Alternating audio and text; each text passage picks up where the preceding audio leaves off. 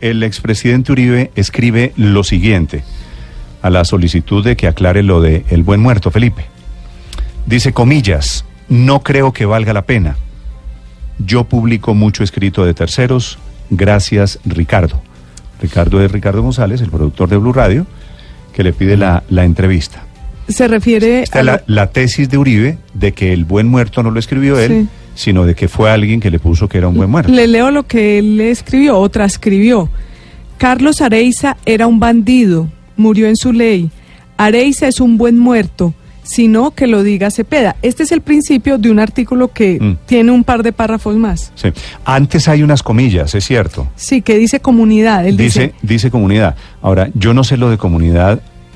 Eso eh, es que la comunidad le contó. es como ¿O que a qué una comunidad se persona refiere? como que una persona le hubiera enviado este escrito y él lo hubiera publicado, porque esto no está en ninguna página web Sí. ni en ningún ni en ningún sitio. Comunidad puede ser la referencia que creó el mismo expresidente Álvaro Uribe para referirse a cuentos que le echa a la comunidad. ¿Y un buen muerto para quién? Lo que pasa es que hay, eh, eh, eh, Ricardo, aquí hay un tema y es, Álvaro Uribe puede dedicarse a replicar chismes de la comunidad, a replicar cuentos de la comunidad. Pues uno o Álvaro que no, Uribe merece tiene un una poquito- responsabilidad como ex jefe merece de un poquito más de la República. ¿no? más de seriedad para portarse como un expresidente de la el señor República. es uno de los líderes políticos Claro. más importantes Bueno, de Colombia, que tiene una responsabilidad adicional a la del ciudadano común. Y las mismas exigencias que teníamos los medios masivos de comunicación Sí. que tenemos. Nosotros no podemos ir diciendo lo que se nos viene ocurriendo ¿Qué tal- en la qué tal cabeza. publicar? Inclusive cualquiera Y- y un poquito por, debajo, por debajo de la categoría de un expresidente. Es que es expresidente, es senador, es el líder de un partido que está a punto de ganar la presidencia. ¿Qué tal que uno, Felipe, que está en otro nivel, dijera comunidad?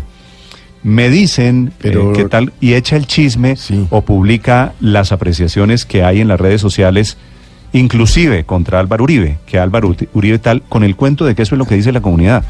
Eso es, eh, pues me da pena con el expresidente Uribe, pero eso sí es una falta Pero de es que me- responsabilidad y una falta de criterio como yo pocas veces Me he visto en mostraban los muchachos de Digital Néstor que esto hace parte de un escrito largo. Sí, no, tiene como dos o tres párrafos más. Es No, que no, no, cinco son párrafos. como Sí. diez Y párrafos. te- tiene cinco párrafos. Felipe, no, ser- no, no dice. Pueden ser, eso pueden ser una hoja o dos hojas, pero el tema es lo que publica Álvaro Uribe, Sí, y sí, ¿se Néstor. lo puede atribuir a terceros?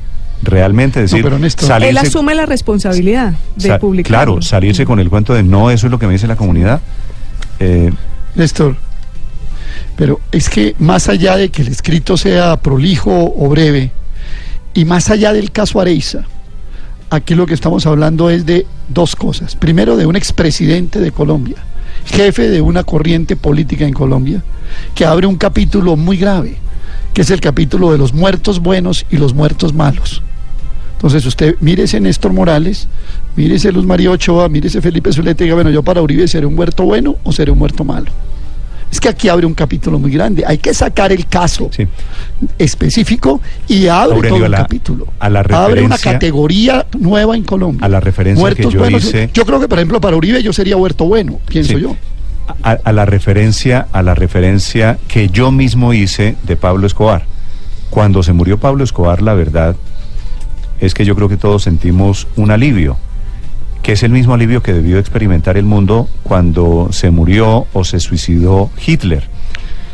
Y Sí, yo creo pero- que seguramente hay que- unos muertos que producen un alivio cuando se hacen y cuando son muertos en desarrollo de operaciones legítimas del Sí, Estado.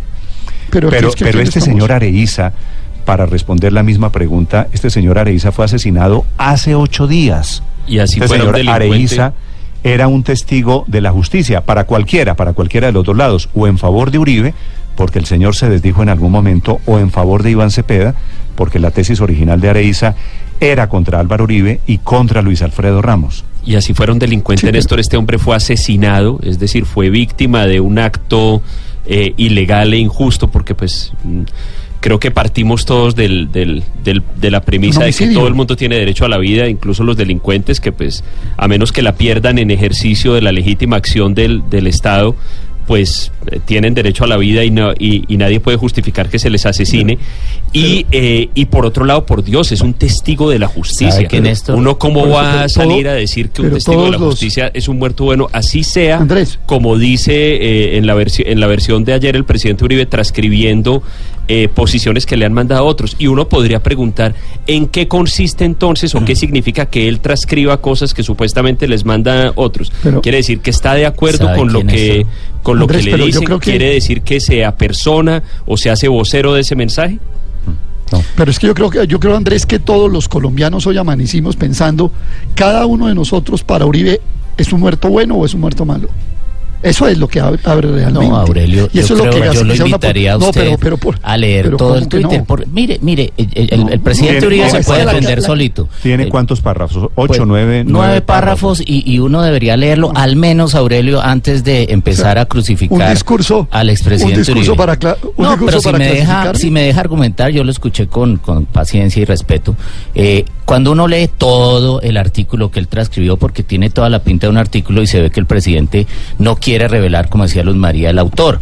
Pero cuando usted lee el segundo párrafo, distinto al que se publicó en la revista Semana, y después la propia revista hace la aclaración que le pide el presidente, dice eh, lo ejecutaron los enemigos que, que cosechó a lo largo de su carrera delictiva. Lo esperaron fríos y pacientes. ¿A qué se está refiriendo? Y en el último párrafo lo aclara quien haya escrito el artículo. Dice, tampoco podrá contar Areiza cuántas veces lo visitó Cepeda a la cárcel, que le dio como lo preparó para que mintiera, Miguel, de qué manera, contra- bueno, Pero, etcétera. Miguel, yo leí eso. pero, pero el buen pero, muerto- pero si me dejan terminar, porque pues Miguel, simplemente le- estoy le- le tratando pregunto, de transcribir. El eh, buen eh, muerto, el buen muerto no suena a no, justificación. pero, Pero- pero, pero pero lo que estoy tratando, Héctor, Justificación lo que de estoy tratando de decir y que lo falta y lo- palabra la lo lectura. Miguel, es para que ser completos, porque ahí dice, lo esperaron, no sé qué, y después utiliza una palabra que es espeluznante, que dice explicable. No para unos. A usted también le faltó la otra palabra. Pero si me dejan terminar el argumento y, A y ver, que el presidente se, Sí, se defienda, porque pues él fue el que escribió la cosa. Lo que pasa es que cuando uno lee el texto y cuando el presidente lo cita, pues si quisiera decirlo, él no hubiera citado el texto, así de simple. Él se está refiriendo a que para quién es un buen muerto. Yo creo que Ricardo hacía la pregunta correcta. Él está reflejando que para él no es un buen muerto, sino para el señor que lo mató, o que él supone que lo mató, o que el artículo supone que lo mató, que no es él. Entonces, yo creo que las cosas siempre hay que verlas desde ambos puntos de vista. Para Uribe no era un buen muerto, es para el quien lo mató, y eso es lo que yo creo que él quiere explicar. No, pero eh, ¿No le sonó a usted a que era una justificación de un asesinato? Pero claro, pues claro, no lo sea, esto, por porque yo sería el primero en señalarlo. Cla- claro que sí, y el hecho de que diga que lo mataron sus compañeros o de, de- de delito u otros criminales no hace que un asesinato sea justificable, por Jamás, Dios. jamás lo y, hace. y, y qué hace to- el líder de una de las corrientes políticas más importantes de Colombia, un senador de la República, expresidente del país, incluso retransmitiendo, si es que no fue de su autoría, ese tipo de mensajes? ¿Qué clase de mensaje le está enviando a los colombianos, por Dios? Un mensaje propio de, de- de la lógica y de la, y Bueno, de la voy por así decirlo, ética de las, Pero de las Néstor, bandas. sabe, Voy a invitar, pero sabe qué creo voy yo. a invitar a los oyentes Mire, yo- a que Néstor, lean. A que lo lean, yo es creo que cierto, eso es lo mejor. cierto, Miguel, usted tiene razón en eso. Hay que hacer el ejercicio de leer no solo el parrafito destacado, el del buen muerto, sino leer el sino el contexto. resto que es peor. Eh, bueno, no por eso. Bueno, pero, la gente pero- juzgará, Pero que lo lean, usted, claro. pero- para eso lo puso el a usted- presidente A en el usted le parece peor. A ver qué dice la gente. Eh, evidentemente, recuerda aquí un oyente, pasamos de los buenos muchachos, que era la defensa de Narváez. ¿Se acuerda el buen muchacho que era el director Noguera. del DAS? Noguera. Noguera. eh, Noguera. Sí, Narváez era el subdirector, el señor Noguera, que era el director. Eh, el buen muchacho del DAS al buen muerto de Areiza. 6.57 Pero, minutos, Nicolás. ¿Sabe, sabe qué creo yo? yo? Yo creo que es tan, tan evidente que calificar de buen muerto a alguien es más o menos una frase inaceptable e inaceptable eh, mucho más por un expresidente que a mi juicio sí creo que hay un elemento ahí de interpretación que seguramente el expresidente Uribe no ha medido bien o no midió bien en el momento de su publicación. Porque es que de lo único que uno no puede acusar al expresidente Uribe es que eh, eh, sea eh, tonto alrededor de este tipo de circunstancias. No, él no es ingenuo, Luego, por supuesto. no es ingenuo. Entonces, ciertamente es, es un gazapo de tales dimensiones en caso de que de verdad hubiera querido decir lo que dijo, que la verdad me parece casi que hasta insultante con su inteligencia. Yo creo que pudo tener un error alrededor de la manera en que publicó una cosa cuya eh, desenlace no calculó que fuera a tener esta interpretación como si hubiese sido su propia frase. Claramente creo que es una equivocación y que debería reconocerlo en los términos en lo que se dijo. Pero de ahí a pensar que para Uribe ahora resulta que hay buenos y malos muertos y convertirlo pues en un justificador de homicidios, me parece que también ya no hace parte un poco de la racionalidad del debate, porque es tan evidente que eso ni es así, ni se dice así, y menos en boca de una persona que tiene tanta capacidad de injerencia, que pensar que esa misma persona no calcula eso diciéndolo, mm, pues es, es una ingenuidad. Luego yo sí creo que independientemente de que creo que hubo una equivocación en la publicación del trino, me parece que hay que juzgarlo por su intención. Y es que quería transmitir un mensaje que le llegó alrededor de algo que descifraba de alguna manera las andanzas de la Pero persona mírelo, que había sido mire- asesinada. Mírenlo por otro lado, es decir, Entonces- estamos hablando de una cosa de alguien que hemos dicho sabe manejar los medios de comunicación y es experto en el No, tema de redes pero sociales. Es, Es, decir, claro que dijo lo que dijo. Lo- así él no lo haya escrito y lo publicó. Además, pues no ha hecho una rectificación, digamos. Está No, no, no. diciendo eso por cuenta de lo que eh, Néstor leyó que le había Pues se contestado a ratifica porque Ricardo no lo borró ni nada. No, nada, al contrario. Y en medio de la discusión no ha dicho yo, ni repito, siquiera da la explicación Héctor, de que era otra. Le repito otra que persona. a la solicitud No, de sí, Blue sí la Radio, dio. A la solicitud de Blue Radio de una entrevista le voy a repetir la frase. No, no, yo la- No yo- creo que valga la pena. Yo publico mucho escrito de terceros. Gracias, claro, Ricardo. Claro, pero, pero esa es una conversación privada. Él no ha escrito en su Twitter, yo no escribí eso, ni me Sí, sí, responsabilizo por sí, lo sí que lo dije, en su Twitter. ni nada. Sí, Sí, pero, le, le pidió, le pidió una aclaración pero- a la revista Semana justamente pero, en ese sentido. pero me, par- me parece que No, eso él se lo atribuye, realmente... Héctor, a terceros. Pero realmente lo que representa es un código de valores que además no es la primera vez que utiliza el presidente Uribe. El presidente Uribe sí ha justificado asesinatos. Es que a la gente se le ha olvidado la frase esa de no estarían recogiendo café. Frente que los. Estaba hablando de miles de jóvenes asesinados por la fuerza pública en, en la forma más infame, que para él no eran falsos positivos, sino falsas denuncias que han estado probadas, confesadas por, mil- por oficiales del ejército, etcétera. Hay un código de valores Siendo ministro de que- Defensa Juan, eh, Sí, Juan no, Manuel Santos. no importa quién sea, a mí no, eso no, no, sí a mí importa, eso, sí importa. no, a mí eso no me importa. Aquí las historias hay que contarlas a mí eso no me importa. A mí eso sí no me importa importa, porque es que como yo no estoy defendiendo a nadie por tarea. era el ministro pero es que yo no estoy defendiendo No, a nadie pero por está tarea. atacando y no, a alguien por y no tarea, estoy entonces. hablando de eso. No, tampoco lo estoy atacando Ah, por bueno. tarea. A mí realmente lo de ayer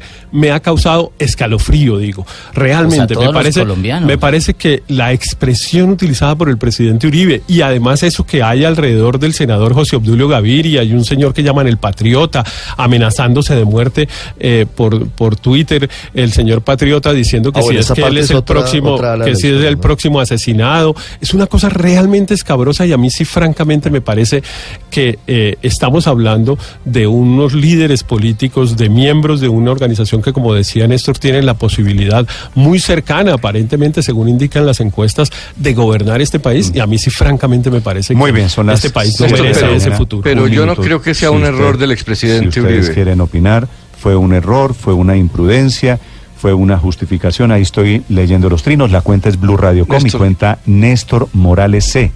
Para leerlos en Twitter, 702 Néstor- Álvaro. Néstor, yo, yo no creo que se trate de un error. El expresidente Uribe calcula todo y lo calcula bien.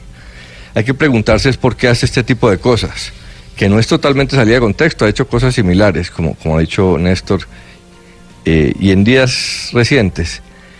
Lo hace porque sabe que no va a perder un solo voto con esas cosas que hace. Primero porque muchos le van a quitar la importancia, que la tiene, la tiene enorme, es, es una expresión de talante moral muy delicado. Y segundo, por lo que dijo Donald Trump. Puedo pararme en la Quinta Avenida, disparar, matar a alguien y no pierdo un voto.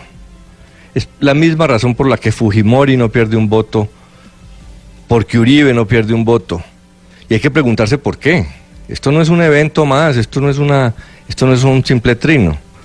Yo creo que la respuesta es la naturaleza del apoyo que tiene Uribe, que, es un- que como caudillo representa eh, a unas élite, eh, a una moral indignada contra las élites políticas. Él vive de eso, de instigar ese, esa indignación. Y esos apoyos que tiene son, tienden a ser apasionados, ciegos, de- descalifican a los demás y adoran al caudillo. Y lo otro es que Iván Duque no va a perder un voto tampoco, porque buena parte de esos votos vienen del apoyo a Uribe. Y Duque se hará el loco frente a esto como se ha hecho en el pasado. Pero como dice Héctor, no va a pasar nada, pero qué miedo. Son las 7 de la mañana, tres minutos. Hay mucha gente efectivamente reclamándole al candidato de Uribe que diga algo sobre este tema, que es un tema de política, porque estamos a cuatro semanas Néstor, de las elecciones es que presidenciales. tampoco Estamos puede- Néstor, pero más allá- doctor Néstor, más allá- tampoco puede pasársela aclarando los trinos y las No, no, el barbaridades. señor es el jefe de su partido político. Eso sí no hay, eso sí No, no hay pues, como sí, sí. Eh, Oiga, y no Néstor, solo es el jefe de su partido allá- político, sino que él dice que quiere que sea una persona muy cercana a su gobierno, etcétera. Pero es el jefe de su partido político. Pero es un Ese senador el- electo. Ese es el Héctor, código es un senador de valores. electo, el mayor votado del Ese es el país. código de Entonces hay valores que también representa a los ese partido, 800 mil personas que pero votaron que por ese- él. ¿cuál- cuál es el ellos lo de- juzgarán, ellos lo juzgarán. No, ¿Cuál es el no, los de que demás es ciudadanos senador tenemos ese derecho Eso- también. me cierra, me cierra micrófonos porque me están hablando todos en gavilla. Los oyentes no le entienden. Ustedes mismos eh, pierden sus argumentos porque no se les entiende. Por favor, si hablan Néstor. todos al tiempo. Padre Linero, lo Néstor. escucho, señor. No, yo, yo quisiera que más allá del tema político como tal, el planteamiento también fuera revisar los valores éticos que estamos manejando nosotros.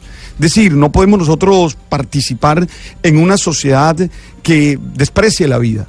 Yo creo que eso también es importante comenzarlo a reflexionar todos, en todos los estamentos de la sociedad, todos los que hacemos parte de ella. ¿Qué nos está pasando? Que nosotros terminamos justificando cosas que no se pueden justificar.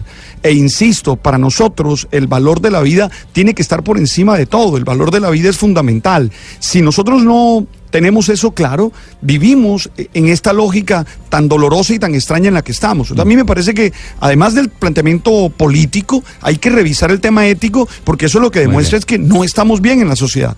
Sí. Eh, el buen muerto, que es la frase del mensaje en Twitter de Uribe, por supuesto, va acompañado. Al lado hay una noticia de un asesinato.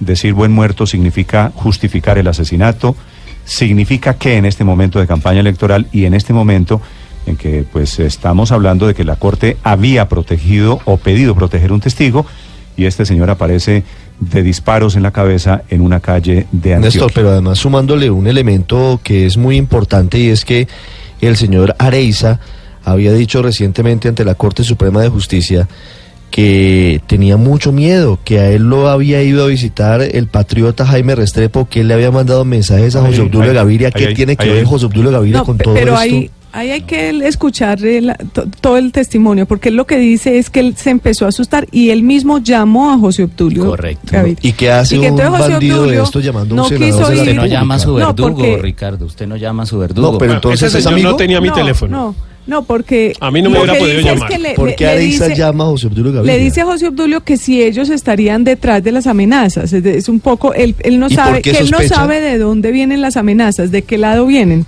Entonces ¿Por llama qué Restrepo, por qué Gaviria no va a la cárcel, sino que va a Restrepo y le hace firmar un documento, una, un documento en blanco? Las hojas en blanco, sí. Que también es un ¿podría leer personaje de unas una condiciones, última ese parte tal patriota. mensaje? ese, ese señor Restrepo que le gusta tomarse fotos No, con ese- armas y publicarlas en las redes sociales. Ese señor patriota es un miedoso. Ese señor O sea, el, sena- produce- el senador José Obdulio Gaviria recibe una llamada del señor Areiza, que es un delincuente, pues, de, de- de lo peor, y hace una llamada a un personaje de una condición moral absolutamente Siete increíble, que es ese que llama patriota. Imagínese usted. Voy a terminar el tema. Cinco segundos, Miguel. Solamente una frase ah, de la del artículo al que invito a todos a leer que está en la página web del presidente. A quien menos interesaba la muerte de Areiza era a los favorecidos con su retractación. Yo creo que vale la pena que los colombianos lean con cuidado ese comunicado porque lo que está explicando, entiendo yo, el expresidente Uribe, es que a él no le convenía esa, esa muerte porque había declarado a favor de él. Son las Muchas 7 de la mañana, 7 minutos. Los acompañamos en Blue Radio.